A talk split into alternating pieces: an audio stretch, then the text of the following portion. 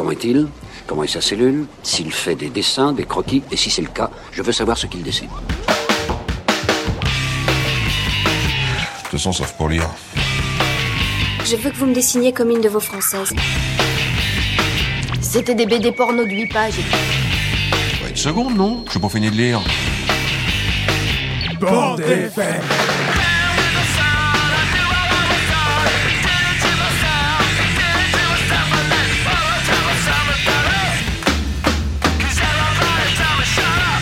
Vous voulez que je vous dise? Un jour, j'ai vu un dessin comme celui-ci. Dans un musée. Oh, c'est intéressant à savoir, ça. Moi, j'aime beaucoup lire aussi. À mon avis, c'est extra pour occuper les week-ends.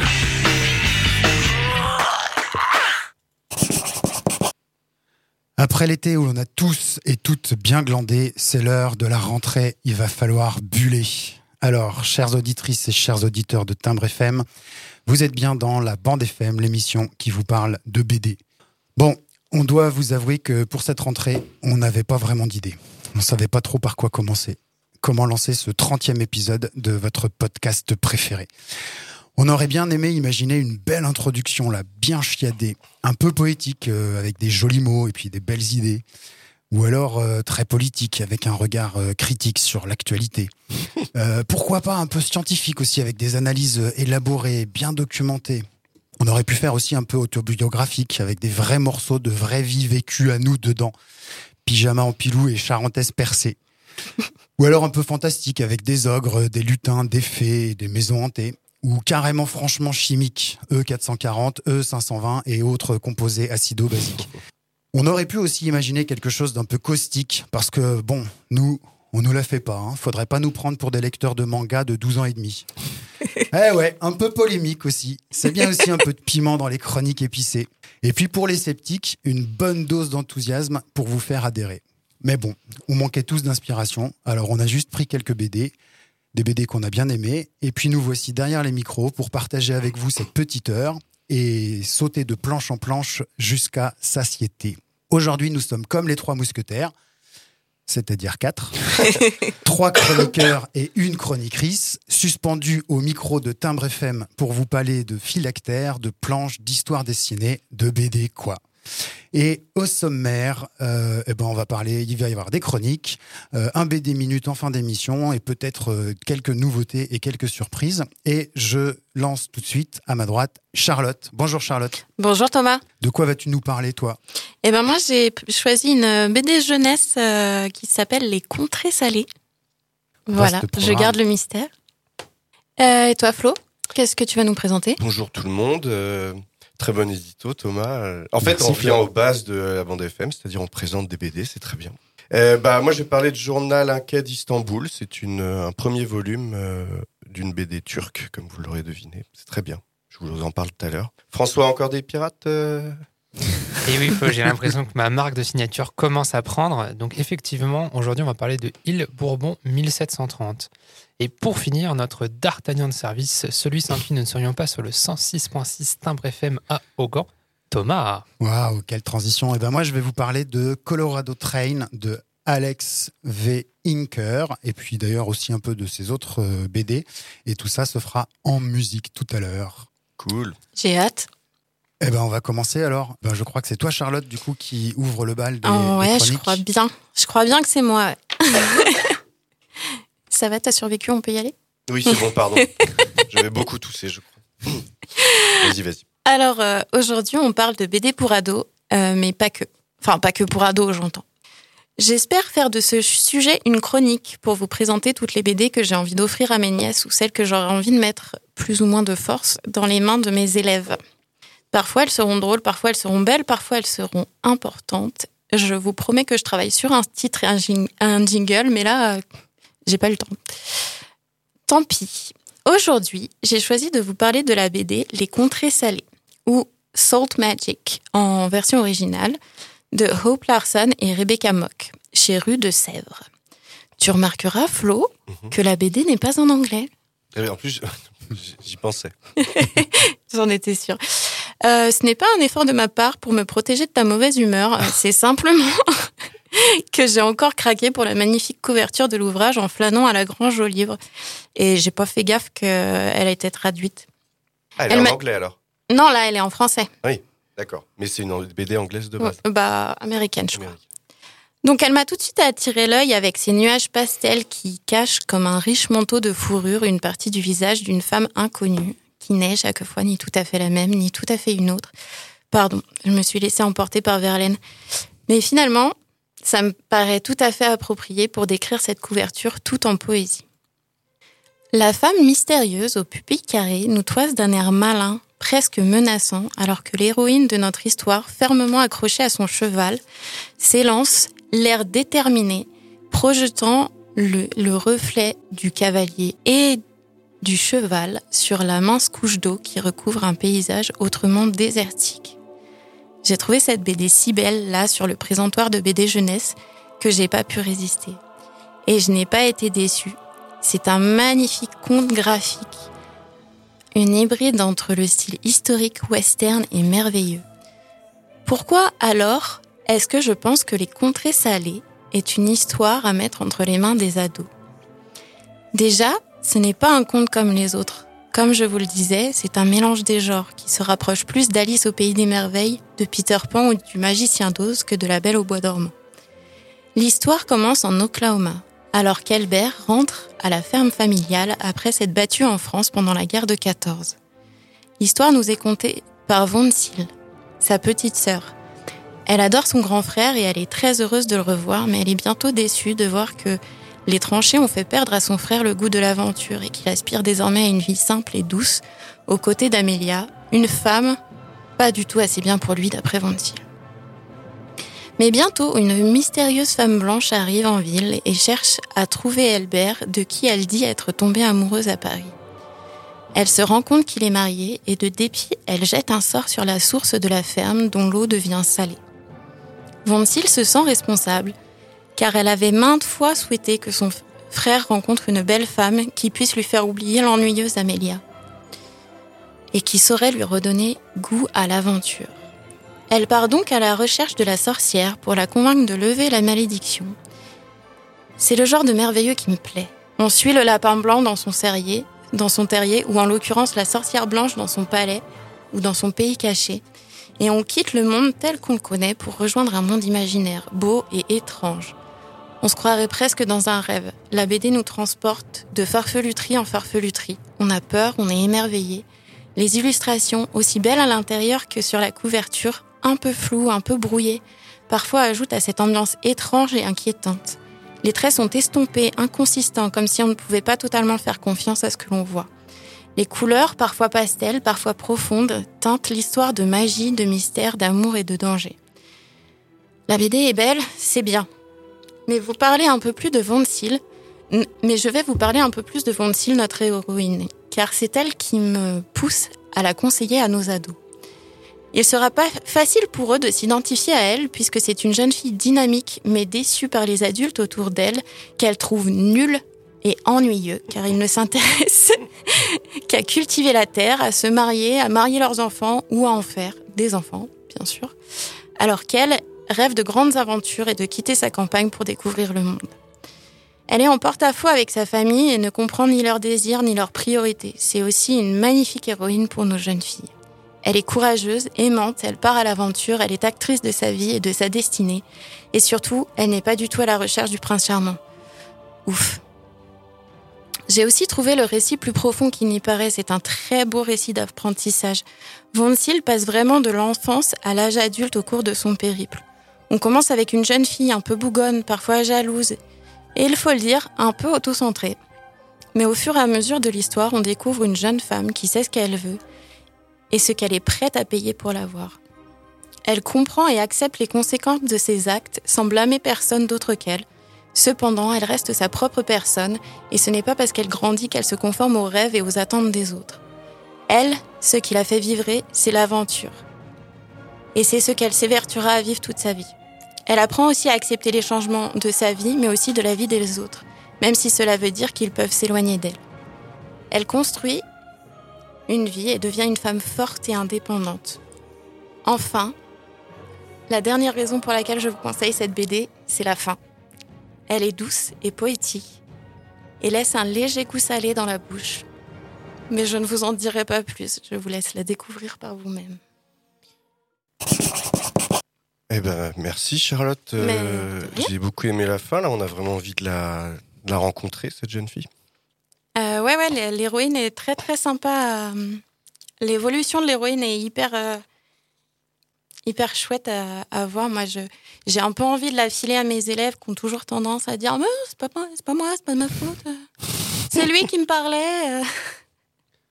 Et pourquoi, du coup? Pourquoi tu voudrais la filer à tes élèves pour. euh, Euh, bah, parce qu'elle, elle, euh, Elle assume Elle assume, elle assume les conséquences. Elle est, elle est prête à payer le prix euh, de lever la malédiction. euh, Ok. elle, enfin, elle se met elle-même sur la ligne. euh. Ok. Et du coup, euh, effectivement, BD pour ados, mais BD pour adultes aussi? Ouais, sans Ah. problème. C'est l'éternel débat. hein, euh, mais- Bah, après, euh, je pense que d'origine, c'est plus fléché jeunesse. Bah, J'ai d'ailleurs vu sur des sites qu'il la, con- la conseillait pour des enfants de 7 à 10 ans. Franchement, moi, je suis pas d'accord. Mais faut, faut dire que c'est un scandale, ce truc. euh, Ah ouais, non, mais. euh, C'est vraiment un gros problème, ça. Parce qu'en en- en- réellement, moi, je pense que. Tout ah, public. Ouais, tout public. Et, et, ah, je- moi, je la, je la passerais bien à mes élèves de cinquième. Ça, va- ça reprend vraiment le merveilleux, les contes de fées. Ça, ça adapte euh, vraiment tous ces, tous ces trucs qu'on qu'on a l'habitude de voir et ça le mélange. Enfin, moi, j'ai vraiment adoré cette BD. Moi, je trouve euh, que a, ça me fait penser à une que j'avais chroniquée, euh, que j'avais interviewée avec au début, je ne vais pas retrouver, forcément. Mince, les voleuses.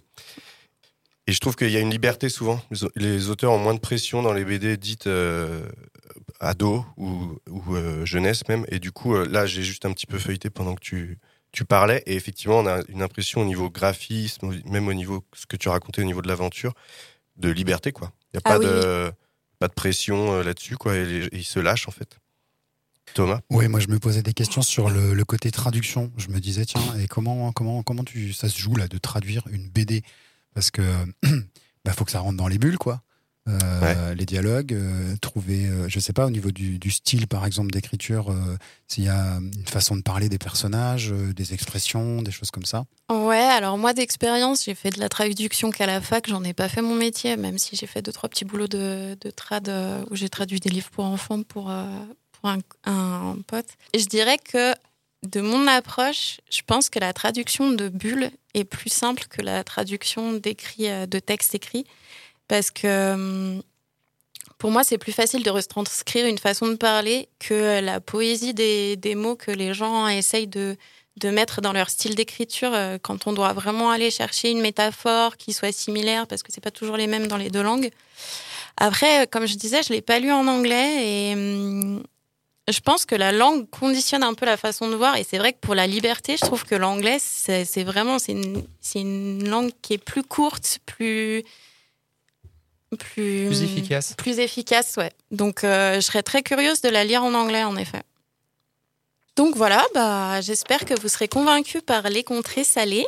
Et je crois que Flo, toi aussi, tu avais envie de nous parler d'une BD, mais alors pour le coup, on n'est plus du tout dans le conte de fées, on est plutôt dans la BD, la méta BD, une BD sur la BD. Et Mhm. j'ai hâte de savoir ce que tu as à me dire. Jungle. La BD du réel. La BD du réel. Du réel. La BD du réel.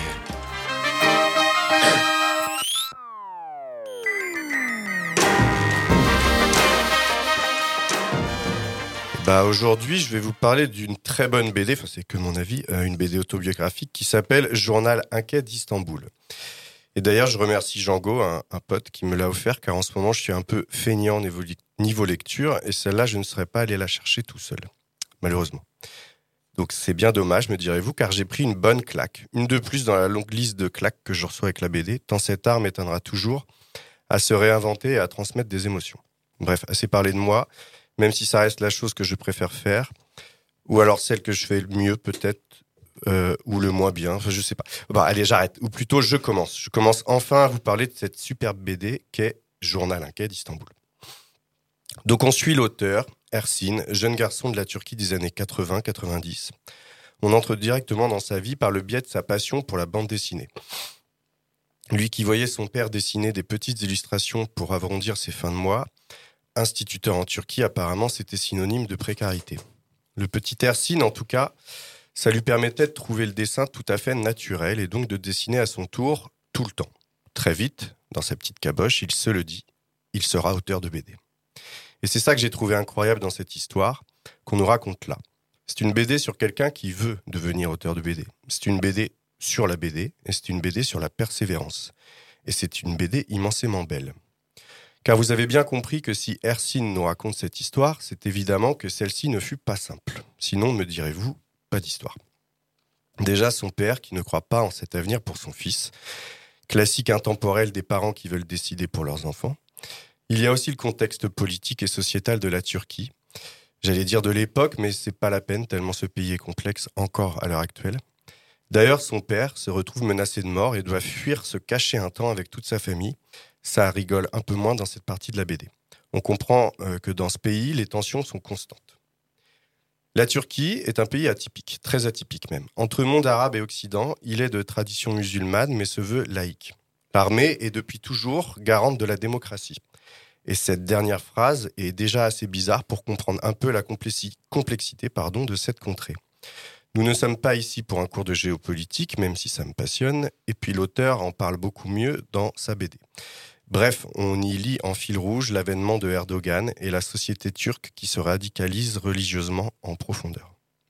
Pour finir, je voulais vous parler d'une scène qui se déroule sur quelques planches, quand tout va mal vers l'adolescence pour Hercine, et que son père, une fois de plus, l'a obligé à lui promettre qu'il ne sera pas auteur BD. Hercine est dans sa chambre en train de pleurer sur son lit quand apparaissent les héros BD de son enfance, Capitaine Haddock, Obélix, Superman, Tintin, Popeye, Luke et Luke, et qui encore Spider-Man. Ils sont là dans sa chambre, le regardent et ont des mots d'une gentillesse infinie, lui disant que ce n'est pas de sa faute et qu'il va s'en sortir, et que s'il a de nouveaux besoins d'eux, ils seront toujours là. Ensuite, ils s'en vont par la fenêtre avec un petit dernier clin d'œil de Superman, et je vous rassure, il les reverra. La BD, ses personnages, c'est son refuge, c'est sa vie, c'est sa famille intérieure. Enfin, j'ai trouvé le dessin très chouette, mais comme je ne sais pas en parler, contrairement à Charlotte, je trouvais ça très bien comment on en as parlé, je vous laisserai découvrir par vous-même. Merci Ercine Karaboulout, c'est son nom de famille, pour cette magnifique BD. J'ai volontairement pas exploré toutes les problématiques abordées dans cette BD. Je vous laisse ainsi le bonheur de le faire par vous-même. Et je vous assure, tous les amateurs de BD autobiographiques, foncez, elle vaut le coup. Et en plus, c'est un premier tome, donc à suivre. Je rappelle donc les références. Journal inquiet d'Istanbul, c'est un volume 1 de Ersin Karaboulout chez Dargo. Et merci Flo pour cette, euh, cette, cette BD. Tu, tu nous as bien donné envie là d'aller faire un petit tour du côté d'Istanbul. T'as déjà été là-bas d'ailleurs toi? Pas du tout, pas du tout. Mais, c'est fascinant comme ville, hein. euh, au carrefour de, de plein de, de cultures, on va dire ça comme ça. Enfin, en tout cas d'influence. Et en plus, il y a aussi euh, dans la BD, justement, dans les trucs que je dis pas, mais il y a ce côté euh, la rive européenne et la rive euh, asiatique, si on peut dire. Et en fait, avec vraiment des gros clivages entre les deux. Et c'est vraiment un enjeu pour les gens un peu de gauche, pour faire simple, de passer en, rive européenne où il y a un peu plus de liberté. Non, c'est, la Turquie, ça m'a toujours fasciné. Moi, j'aime bien la géopolitique et tout. Et, et, ce, et pays, et de, lire un auteur qui nous parle de ça qui est turc, je trouve ça assez fascinant. Et du coup, il arrive à trouver l'équilibre, euh, parce que dans, dans, le côté autobiographique, des fois, c'est un peu casse-gueule, justement, euh, euh, de rendre quelque chose d'assez universel, finalement, à travers son histoire, lui, et ce qu'il raconte. Euh, mais c'est un peu ce que tu disais, les parents qui imposent un avenir et ces choses-là. Mm. Il arrive finalement à toucher des, des, des, sujets et des choses qui, qui, peuvent concerner tout le monde, en fait. Ouais, les adultes qui sont pas drôles parce qu'ils sont sérieux. Et, ah Je regarde Charlotte.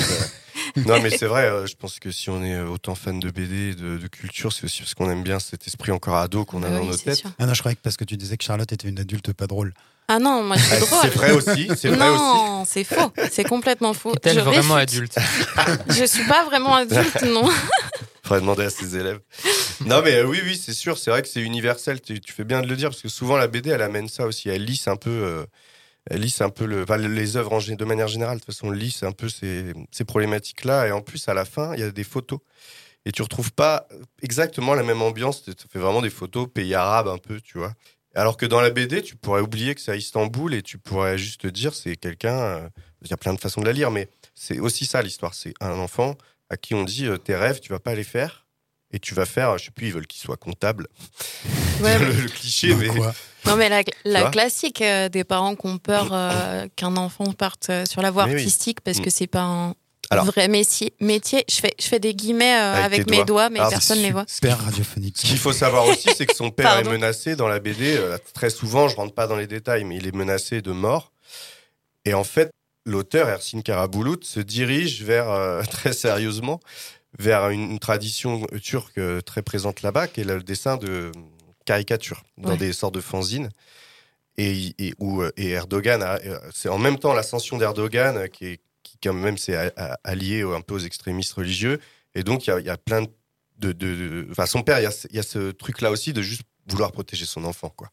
Parce qu'il s- il se sent en danger euh, tout le temps, en fait. T'es de gauche là-bas, euh, en tout cas à cette période-là, je sais pas encore, mais je pense un peu compliqué, quoi. T'es épié. Mais je pense que c'est toujours comme ça. Même, Ah les, ouais. même les parents qui ont peur que leurs enfants partent dans une, euh, dans une euh, carrière artistique, c'est parce qu'ils veulent le protéger, les protéger. Oui, mais on va pas te menacer de mort en France mais- tu pars d'une carrière artistique. tu non, vois. non, mais je veux dire, ça part toujours d'un bon, d'un Oui. bon sentiment, d'un Oui, oui. sentiment de parent, quoi. Ah, mais bien sûr. Protection. Voilà. Ben voilà. hein. Cher Thomas, Oui. je crois que c'est à toi. Je crois que tu vas nous parler euh, d'une BD euh, d'Alex W. Inker. Yes. Mais avant ça, je vous propose d'écouter un petit morceau de musique. Cool. François.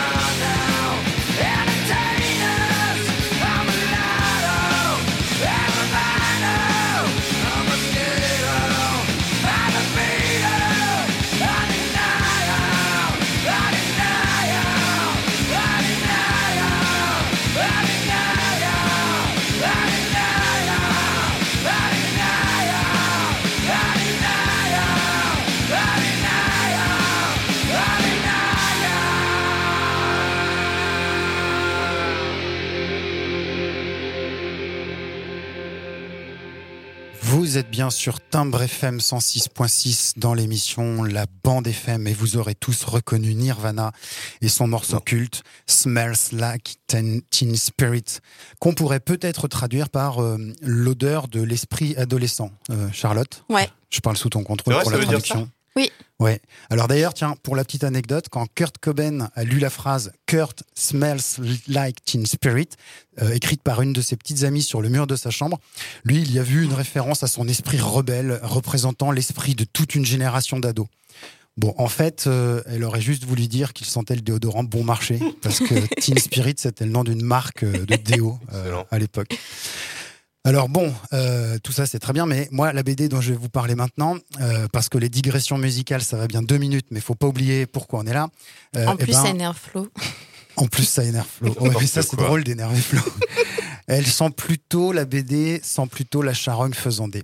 Alors, si je vous ai proposé cette chanson pour introduire cette chronique sur la bande dessinée d'Alex W. Inker, qui s'intitule Colorado Train, paru aux éditions Sarbacane en 2022, c'est que eh ben, j'avais envie de commencer par la fin.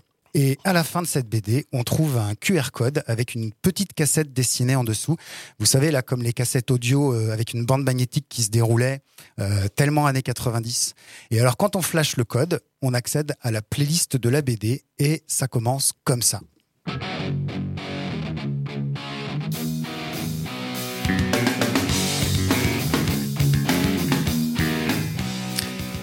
Et nous voici tout de suite plongés dans l'ambiance de cette histoire en noir et blanc, avec une bande d'ados un peu paumés, fans de rock et de skate. On découvre d'abord Michael, cheveux mi-longs, baggy, hoodie et converse. Et puis Suzy, la belle androgyne, toujours un cocard au coin de l'œil, laissé par son shérif alcoolique de père.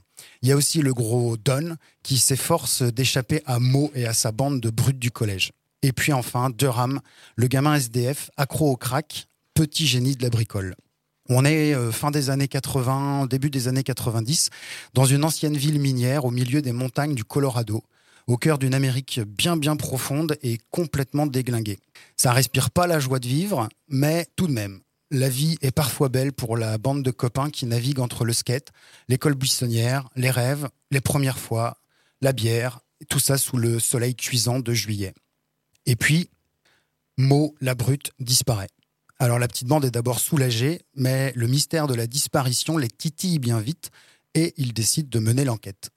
Alors je ne vous en dis pas plus sur l'histoire, je voudrais pas vous divulgacher la lecture, mais il faut quand même que je vous prévienne que la suite pique un peu.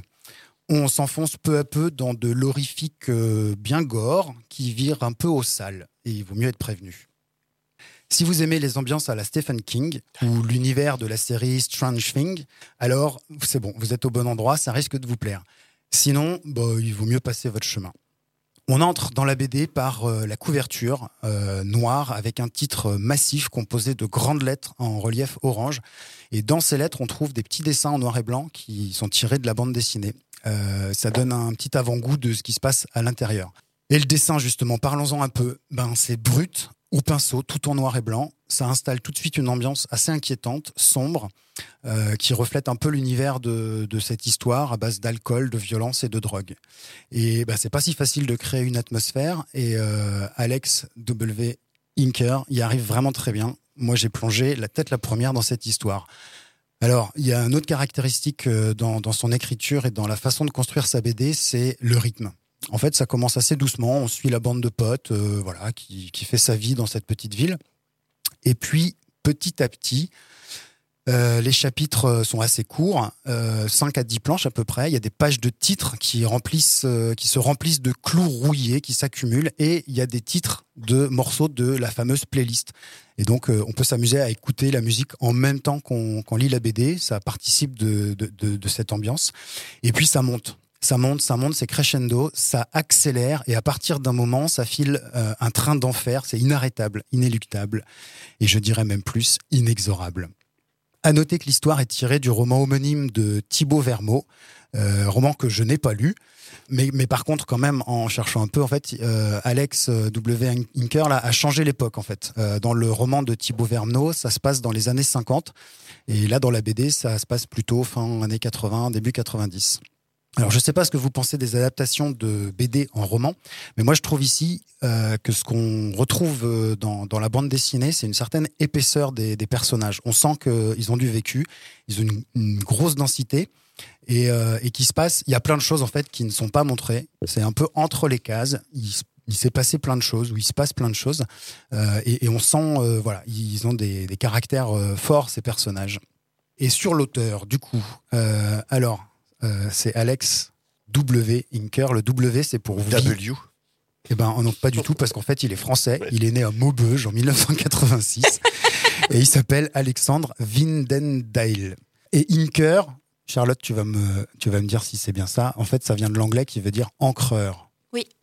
Bah, Ink, je dirais ça. oui. Pour parler de lui et d'autres BD, parce que du coup, euh, moi, comme j'avais beaucoup aimé cette bande dessinée, je suis allé creuser un petit peu et regarder ce qu'il avait écrit d'autre. Et en particulier, euh, alors c'est pas une BD, euh, c'est un, un, court roman qui s'appelle La Route froide de Thibaut Vermeau aussi. Euh, je voulais un peu découvrir son écriture à ce, à ce Thibaut Vermeau avec des illustrations de, de notre cher euh, Alex V. Inker, La Route froide. Le livre est juste, juste magnifique déjà, tout noir, une couverture avec des sortes de cases et un treillis et, et argenté. Euh, et alors l'histoire est, est, fantastique aussi. Ça se passe dans le Grand Nord canadien. C'est une histoire à la Jack London avec un, un ado. Euh, un, on est un peu dans le style de construire un feu.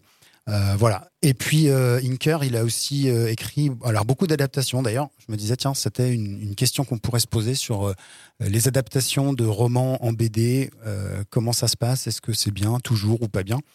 Moi, j'avais été un peu déçu par Servir le peuple où il a fait du coup toujours Alex Inker une adaptation de Jan Lianke et en fait là j'avais lu le roman avant de lire la BD et du coup j'avais pas forcément retrouvé dans la BD les l'ambiance et les images et tout ce que je m'étais fabriqué dans ma tête voilà et comme cette chronique est résolument trop longue je vais m'arrêter là et eh ben merci Thomas. Moi, j'ai été hyper convaincue là. Déjà, les premières notes de Green Day, j'y étais dans le skateboard, dans les dans les ados qui traînent.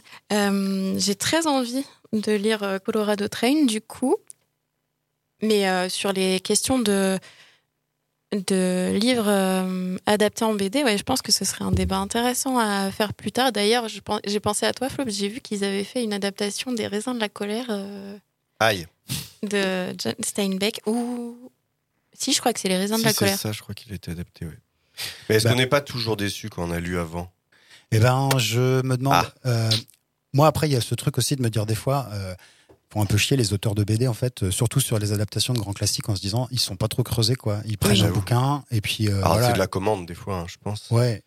Et puis il y a le truc de ça va rendre accessible une œuvre euh, classique euh, mm. et qui va voilà justement les jeunes vont peut-être lire plus facilement la BD qu'aller lire le bouquin. Enfin. Ouais. Après là, ce que je trouve intéressant dans ce que tu nous présentais, c'est le côté de peut-être de la remettre un peu au coup du jour, de changer la, de changer l'époque euh, pour peut-être que ce soit plus qu'on puisse plus s'identifier. Donc ça, ça me paraît intéressant aussi. Hein. Ben moi, j'ai l'impression que Alex Inker, là, il y a, y a, un vrai travail d'adaptation justement, c'est-à-dire qu'il transpose euh, le, un récit, une histoire, une ambiance en BD. Et donc, il, le fait de changer de, de, de, de médium, en fait, de, de plus raconter l'histoire de la même façon, et ben, il change un peu l'histoire aussi, forcément. Mais... Il faut, je pense. C'est moins, c'est moins tabou au, au, cinéma, par exemple. Je pense de vraiment, des fois, il change carrément l'époque, il change. Mm un personnage masculin, féminin, ils enlèvent des personnages et tout. Et j'ai l'impression dans la BD, on est plus encore, elle est jeune encore, cette, cet art est jeune encore, entre guillemets.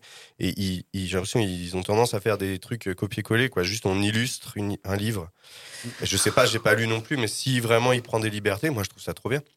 Et après, moi j'ai l'impression que euh, je préfère euh, et, et, à faire d'abord lire la BD. Mm et après Ah aller euh, aller fouiller dans le roman et, et plutôt dans ce sens-là en fait. Et tu as le livre est moins bien. hein. Vachement moins. Et personne n'aura l'idée d'écrire un livre issu d'une BD, tu vois, c'est ça qui est marrant aussi. Ah, ça c'est intéressant. Ouais. Ouais, dans le cinéma, ça si, se fait pas si. non plus, si. Si, si, ça a été Ah ouais, fait. ça, ça a été fait? Euh, c'est le cas par exemple des Chroniques de la Ligne Noire qui est sorti il y a pas longtemps en roman, alors qu'à la base c'est une BD. Ok. Ah, sympa, Ok. intéressant. Merci François. Merci. Il y a eu euh, de, de, de longs métrages à BD aussi avec, je crois, le truc avec le renard. euh, Voilà, j'ai encore pas mes références. Fantastic Mr. Fox? Exactement. Et après, ça a été fait en BD. Ouais, ça, bah, après ça s'y prête vachement. Je pense à Fantastic Mr. Fox. Mais, mais là où moi j'ai trouvé ça intéressant, euh, c'est-à-dire qu'ils en sont pas qu'à leur première collaboration, les deux là, en plus euh, Alex euh, Inker et, euh, et Thibaut Vermeau. Euh, on sent qu'il y, y a un vrai travail en commun à deux et, euh, et qu'on n'est pas juste dans la déclinaison d'un truc qui a bien marché Mm. euh, dans un format et du coup, tac, on va le faire dans un autre Mm. format parce que ça va bien marcher aussi en fait. Il y a voilà, il y a une connivence entre les deux et on sent qu'ils ont bossé ensemble. Ouais, puis ça marche bien. Il est dans les prix, il est dans les, euh, il, vend, il vend bien, je pense. Pas de souci. Ouais. Sarbacane, c'est un peu un des auteurs phares, hein, je pense. On va passer à, à François pour, euh, pour une BD autour de la mer, si je crois bien dire. Et tout à fait, jingle.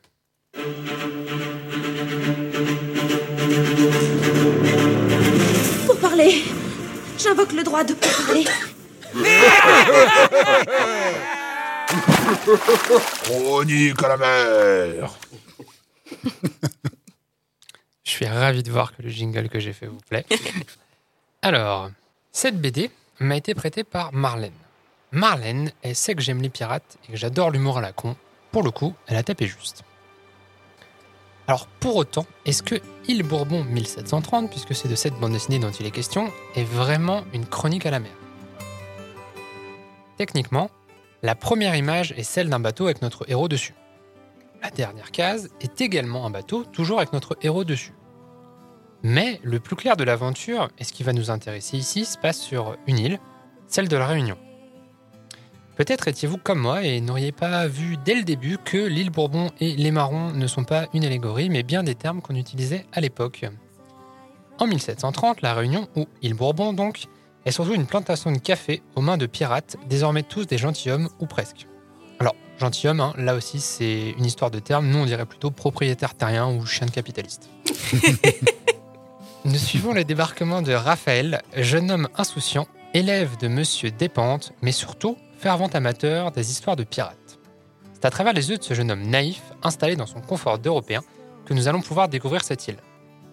Arrivé là pour des études zoologiques, nous allons également découvrir la vie des habitants, aussi bien blancs que marrons, mais aussi euh, ce qu'il était devenu des pirates, ce qu'il advient encore des esclaves, et de tous ceux se situant entre les deux. On a beau y faire le tour d'une île, c'est avant tout des portraits humains que les auteurs nous livrent. Leurs aspirations, leurs obligations, leurs espoirs, bon, surtout leurs conneries. hein. Je dois avouer que à l'ouverture, les dessins de Lewis Trondheim, qui plus est en noir et blanc, m'ont fait un peu peur. Ce trait assez spécial ne m'a jamais dérangé dans les nombreuses pages de donjons hautes en couleur que j'avais déjà, déjà lues. Ici, tout en nuances de noir et de blanc. Non, non, pas en nuances de gris, vraiment du noir et du blanc. C'est assez incroyable hein, tout de même que Trondheim arrive à faire autant ressortir la végétation, la faune et les nombreux personnages de façon aussi claire. Bon, de toute façon, j'étais bien trop pris dans l'histoire pour avoir envie de critiquer le dessin. Ici, pas d'éloge de pirates, sans pour autant les décrier plus que les autres, d'autant que nous sommes euh, à la fin de leur âge d'or. Mais je vous laisserai faire vos découvertes par vous-même en accompagnant Raphaël chercher la liberté. On a beau être au courant du commerce triangulaire, de la traite des esclaves dans les colonies et tout le merdier de cette époque, même difficile de se sentir à l'aise. Pour autant, on n'est pas ici dans la moralisation à deux ronds ou dans un énième mea culpa de la culture blanche européenne. Préparez-vous à voir votre lot de bêtises humaines et à en rire.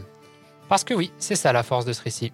Utiliser des blagues bien souvent absurdes pour nous faire passer un sacré message. Parfois la blague est résumée en une bulle, parfois la bulle ne sera drôle que parce qu'une autre bulle bien des pages auparavant, à laquelle elle fera écho, se rappellera à notre mémoire. L'histoire est découpée en chapitres d'une vingtaine de pages, ce qui m'a permis de fragmenter la lecture, et moi qui n'ai pourtant pas de mémoire, cela m'a bien marqué et j'ai quand même réussi à avoir les blagues en deux temps. Les notes à la fin de la bande dessinée sont plus que bienvenues pour éclaircir certains termes ou certains noms propres si, comme moi, vous n'en étiez pas familier. Allez, un petit extrait pour le plaisir Raphaël et Monsieur Despentes sont sur le pont du bateau, ils ne sont pas encore arrivés sur l'île et ils observent les oiseaux. Et là, jeune homme, quoi percevons-nous? Des albatros, euh, Monsieur Despentes, de l'espèce à sourcils noirs. Hmm, euh, Diomédia melanophrys. Ce qui veut dire que nous approchons de l'île Bourbon, Monsieur Despentes. Non, ce qui veut dire que vous avez eu un excellent professeur. Oui, bi- bien, bien sûr, cela tombait sous le sens. Voilà, moi j'ai pas besoin de plus pour rigoler, ça me suffit. oui, oui, c'était drôle. Qui c'était très drôle. Même si la bêtise humaine me laisse euh, autant envie de rire que de pleurer, il est certains passages qui sont beaucoup plus directs, beaucoup plus noirs et qui remettent bien dans le contexte. Euh, on l'a dit, hein, les thèmes abordés, euh, l'esclavage, l'exploitation, euh, la fin des pirates, le magnifique capitalisme européen. Ça peut être glaçant, mais j'ai trouvé ça aussi glaçant que bien écrit. En fait, j'ai trouvé ça vraiment fort d'alterner comme ça entre l'humour et le rappel d'un passé pas forcément très très glorieux. Pour conclure, je ne peux que vous recommander la lecture de L'île Bourbon. Alors, ça changera pas votre vie, hein, mais ça vous rappellera qu'on peut rire de tout. En plus, vous ne seriez pas à l'abri d'apprendre deux ou trois trucs ou de vous poser des questions philosophiques ou sociologiques. en fait, je sais pas trop moi-même. En tout cas, j'ose espérer que ça vous fera bien rire parce que moi, j'ai beaucoup ri. Super, merci François pour cette BD L'île Bourbon. Alors, euh, eh ben, est-ce que Charlotte, Flo, ça vous inspire des choses? Ouais, Vous moi- avez lu peut-être déjà ça? Ah non, moi j'ai pas lu, mais par contre, ce qui m'inspire beaucoup, c'est le côté humour qui allège un peu euh, Mm. des choses un peu euh, qui sont un peu graves. Moi, j'aime bien le côté des fois. euh, Ouais, euh, on rigole, on rigole et. euh, On voit pas le fond du bol.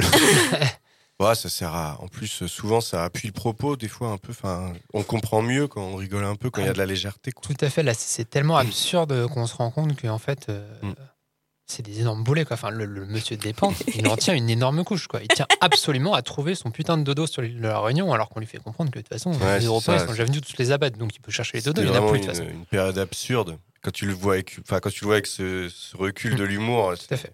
Ouais, c'est vrai incroyable. que la, la période actuelle est tellement. Non, mais aussi. Mais là, t'as encore plus de recul, quoi. Tu vois. C'est vrai que sur, par exemple, typiquement euh, sur les les animaux qu'on qu'on butait comme ça sans réfléchir à cette époque-là. hein. bah, on continue dingue. à en buter. hein, des Non, mais oui, mais hein. Non, mais il te le fait, c'est c'est magique. Euh, Le fameux albatros, là, après l'exemple Oui. que je donnais, bah, il lui dit J'arrive pas bien à voir s'il y a des différences avec l'albatros de chez nous. Alors il prend son fusil, il l'abat.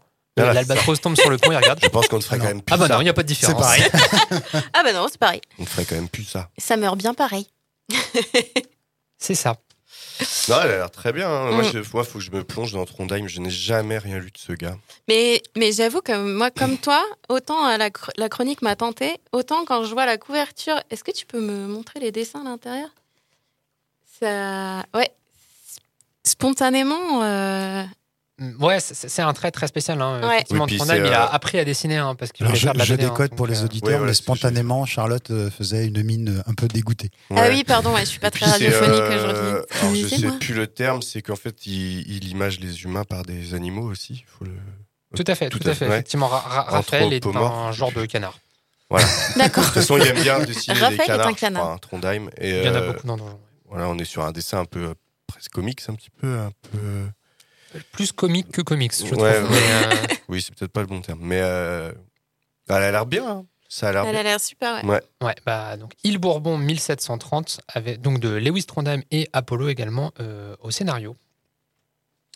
On va enchaîner avec euh, une petite musique histoire de rester Ouais. dans l'ambiance. Je vous propose d'écouter Graines Sémées.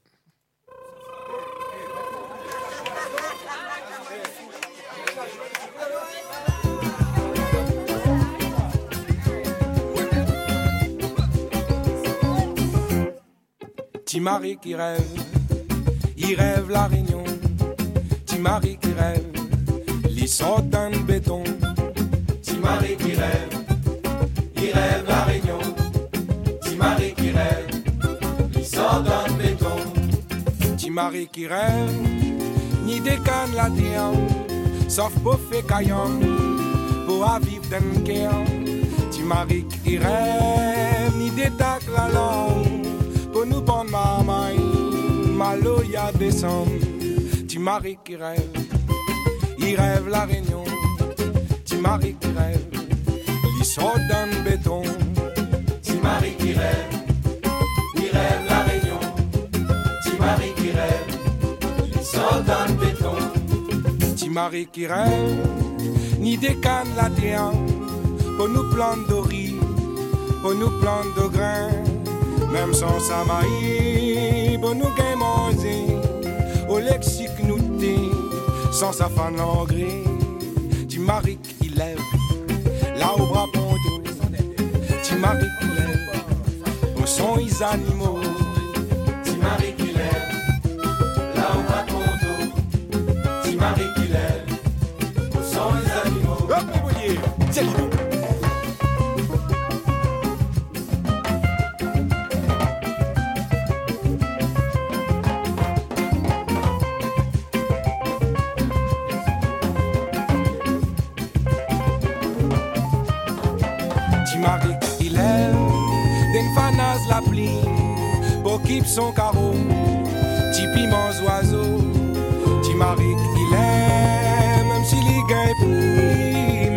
soleil là, pour fatigue ali, ti Marie qui rêve, il rêve la réunion, ti Marie qui rêve, saute d'un béton, ti Marie qui rêve, il rêve la réunion.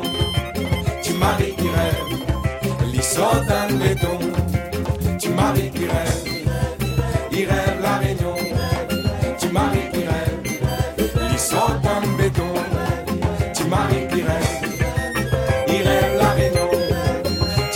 qui rêve, il saute un béton. Il saute, il saute, aïe,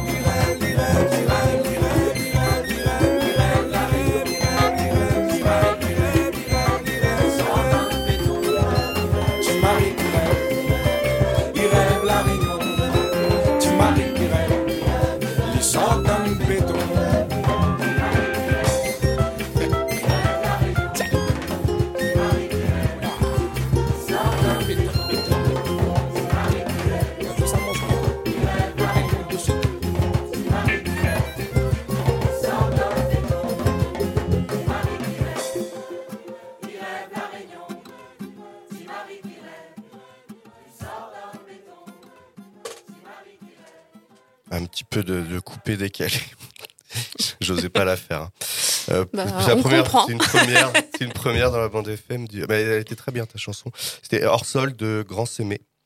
Voilà, c'était pas mal. On va. C'était Timaric, pardon. Il y avait un petit changement de Ah dernière minute. Ah bah c'était pas du tout ce que je viens de dire. Ok. Mais c'était bien Grain de Sémé. T'avais 50% Ah, c'était bien, bon. c'est- ok. Euh, et ben on est parti pour le baiser minute. Et ben Thomas, à toi.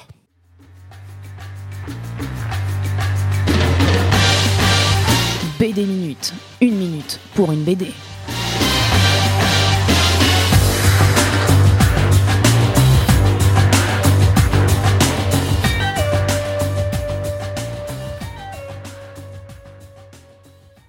Alors moi, bah, une minute, c'est juste impossible, je peux pas quoi.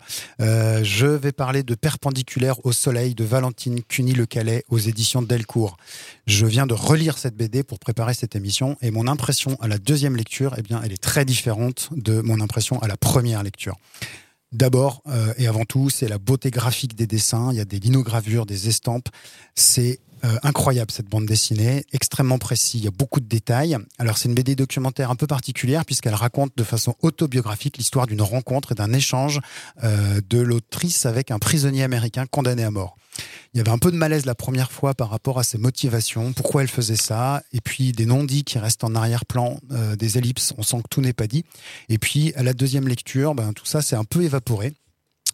Et, et j'ai découvert du coup euh, la mise en scène euh, qu'elle fait elle-même de la réalisation de, de sa propre bande dessinée.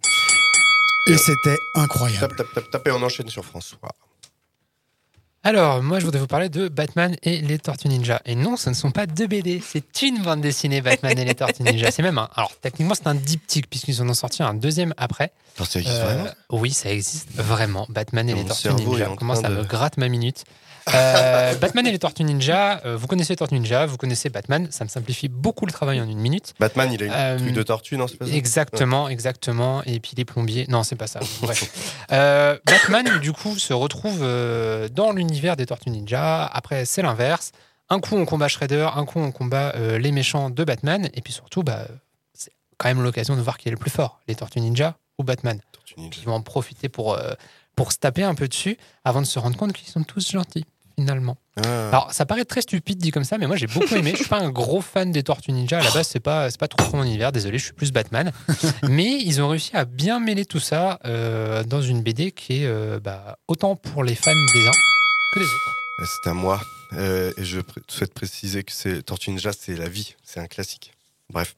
On leur dira. Surtout la série de, de- qui passait chez Minicum. Non mais comme je n'ai rien à dire, je, je comble. Euh, moi, je voulais vous parler de, Le port des marins perdus de Teresa Radice et Stefano Tulconi, avec mon bel accent italien. Euh, c'est un classique, hein, ça se trouve, j'en ai même déjà parlé. Euh, c'est une BD en noir et blanc qui se passe en Angleterre, je crois, au moment un peu des grandes explorations maritimes et tout ça. Une BD un peu sur la mer. je pense que tu aimerais, François. Vraiment. Je prends note des références. Ouais, et euh, le dessin est juste incroyablement magnifique. On dirait il est un peu fait au, au crayon de papier. Et puis voilà, euh, je l'ai lu il y a longtemps.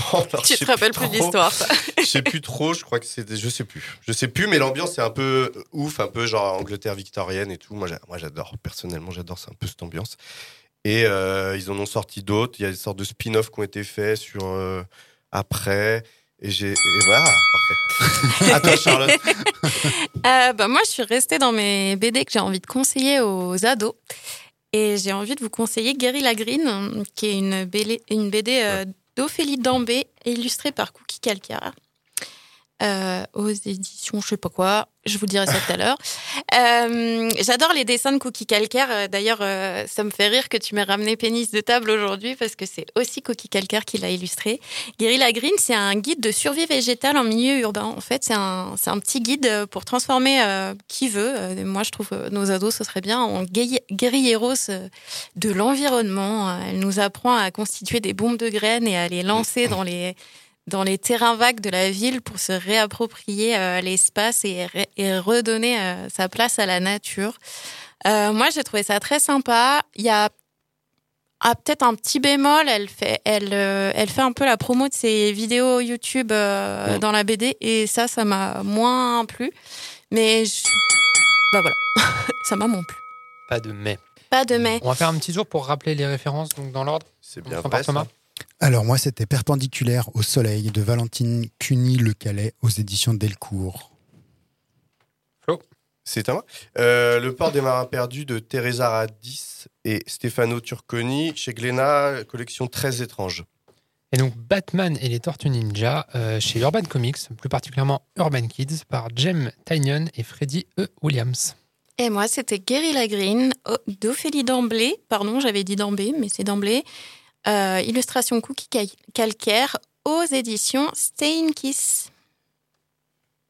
Et maintenant, petite nouveauté qu'on vous a préparée pour la, pour la rentrée. On parle tout le temps des BD qu'on a lus. Et ben aujourd'hui, on vous parle des BD qu'on n'a pas lus. on est passé faire un petit tour à notre euh, librairie préférée, la Grange aux Livres à Augan.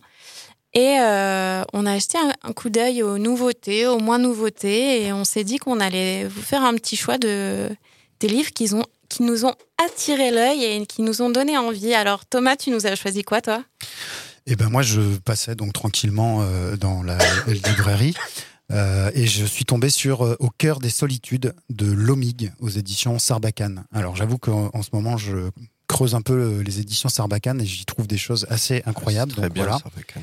Et puis, euh, une- c'est un grand format, euh, une BD euh, assez grande, avec euh, un crayonné incroyable. Ça me fait penser un peu à ce que tu disais tout à l'heure, François, sur le fait que juste avec quelques coups de crayon, on est tout de suite plongé dans la nature, avec un aspect très végétal. Et puis, un homme qui est en train d'écrire dans son carnet devant un feu de bois. Ouais, il y a des sacrées nuances de gris là, par contre. Par rapport Alors, par, à par rapport à la. BD de. Carrément. Là, on est tout en nuance, complètement. Donc voilà, Lomig, au cœur des solitudes, c'est ce que je vais lire bientôt. Ouais, le dessin est très beau. Moi aussi, je l'avais vu. Et Ouais. les, arbres, les, la nature qui coule est très, très, très agréable. Il reste dans son esthétique de Dans la forêt qu'il avait sorti il y a peut-être 2-3 ans. C'est un auteur rennais en plus. En plus. En Qui est chez. Pépé Oh. Martini, si je dis pas de bêtises, qui est à l'atelier Pépé Martini. D'accord. Donc c'est du local et c'est un des auteurs rennais qui marche très très bien. Hmm. Eh ben, j'ai hâte de savoir ce que tu en auras pensé. Eh ben, rendez-vous la prochaine fois. Et toi, du coup, Charlotte, t'as attrapé quoi? Ah bah moi j'ai attrapé des milliers de trucs comme d'habitude. Il n'y a rien que je préfère dans la vie que de me balader euh, dans euh, une librairie et d'acheter des livres que j'ai pas le temps de lire. C'est assez ma, c'est ma passion. Alors j'ai d'abord attrapé euh, Femme, vie, liberté. Bah alors déjà parce que ça s'appelle Femme, vie, liberté. Euh, moi je suis passionnée de féminisme. Donc euh, ça m'a donné envie. Et ensuite, euh, juste au-dessus, j'ai lu sous la direction de Marjane Satrapi. Et Mhm. j'adore aussi Marjane Satrapi, qui est l'auteur de Persépolis. Et j'ai adoré Persépolis. Donc, euh, pour une fois, c'est pas la couverture, euh, le dessin de la couverture qui m'a attiré parce qu'il est plutôt simple. C'est une couverture bleue avec euh, des, des personnes qui ont l'air un peu énervées, avec les cheveux dressés sur la tête. J'ai l'impression que c'est plus une, euh, une collection. C'est pas toujours les mêmes auteurs, c'est pas toujours les mêmes dessins. euh, donc, ça m'a l'air sympathique. Il y a des sacrés auteurs, je crois, un jeune Sfar. ouais, euh, ouais, ouais, il y a du monde. il y a du monde, il y a du beau monde. BD collectif. Ouais. Donc ça m'intéressait aussi le côté collectif. Et euh, j'ai attrapé aussi le fils de Pan, où là je suis restée fidèle à moi-même, car c'est la couverture et les dessins qui m'ont attirée, euh, qui ont l'air euh, bah, pas loin des contrées salées. Ça a l'air très féerique, euh, c'est beau. euh, Il y a des dessins. Mais c'est- je- tout à l'heure, je montrais à François une, une double page euh, où on voit la mer avec une baleine euh, blanche. euh, Onirique. Onirique, tout à onirique. fait, ouais. c'est- J'adore. euh. Donc voilà. Je sais pas exactement de quoi ça parle, mais ça m'intéresse. Et toi, François, tu nous as pris quoi? Okahei Okahei D'accord. Okahei euh, du label 619 que j'aime bien. Ouais. Ils Mm. font pas mal de trucs intéressants. Ouais. Euh, alors, la BD porte euh, un petit bandeau euh, prix des libraires BD 2023. C'est pas du tout ça qui m'a attiré, mais je peux toujours le souligner. La couverture, c'est un natif américain à dos de cheval, mais qui est plutôt habillé à l'occidental. Ça m'a intrigué dans un premier temps. J'ai quand même retourné la BD pour lire le résumé. Trois phrases. Il brandissait son arme et hurlait à la face de ses ennemis Okahei. Okahei, ça veut dire quoi? Ça veut tout simplement dire en avant. Et bah, en avant pour Okahei. Trop bien, elle a l'air vraiment bien. Bon, ça fait longtemps qu'on la voit en librairie. euh, le, le visuel. Mais non, mais c'est pas. On a dit qu'on C'est- faisait pas que c'est- des c'est sorties. tout à fait possible. Ouais. Mais Pourquoi? Non, mais genre, t'étais où, François, ces six derniers mois? Non, je n'étais pas dans la grange de livre, je suis démasqué. Bon, il me reste une minute pour euh, parler de Mm. La Petite Lumière de Grégory Panaccione. Je sais jamais comment le dire, s'il le dit à la française ou à l'italienne. Euh, moi, j'adore ce que fait cet auteur. Je lis tout ce qu'il fait. Il fait beaucoup d'adaptations, encore une fois. Euh, il a adapté du Pénac et tout. Euh, voilà, et celle-là, c'est encore une adaptation de je sais plus qui, d'Antonio Moresco. Et ça a l'air vraiment très beau. La, la couverture, elle est magnifique. C'est juste un homme qui voit une petite lumière au loin sur une montagne. Voilà, je trouve. Enfin, elle me donne vraiment envie. Et de toute façon, tout ce que fait ce gars, à chaque fois, je me dis que c'est de la super. Enfin, quand je le lis, je, me- je- trouve que c'est de la super BD. Merci Flo, vous pouvez retrouver toutes ces BD à la Grange au Livre à Augan. Je confirme juste que, je- en effet, la petite lumière est dans la sélection qui est des bulles de cette année. Ah, je savais même pas, tu vois. Ok. Et ben voilà, moi j'ai j'ai passé un très bon moment avec vous. Euh, j'ai bien aimé euh, aussi euh, passer du temps à la Grange Livre à plusieurs. Donc euh, c'est la fin de cette émission et je vous souhaite une bonne journée, une bonne soirée, une bonne matinée. à bientôt. Et on va quand même dire aussi un grand merci à François qui Oui, merci a François. poussé les boutons derrière l'ordinateur tout en faisant les chroniques, les musiques, etc. Incroyable. C'était juste Bravo, parfait. François. Merci. pour votre bienveillance et votre pipouterie. Et à bientôt. Salut À tout le monde. bientôt. Comment est-il? Comment est sa cellule? S'il fait des dessins, des croquis? Et si c'est le cas, je veux savoir ce qu'il dessine. Je te sens sauf pour lire. Je veux que vous me dessiniez comme une de vos françaises. C'était des BD porno de 8 pages. Bah, une seconde, non Je suis pas fini de lire. Bande.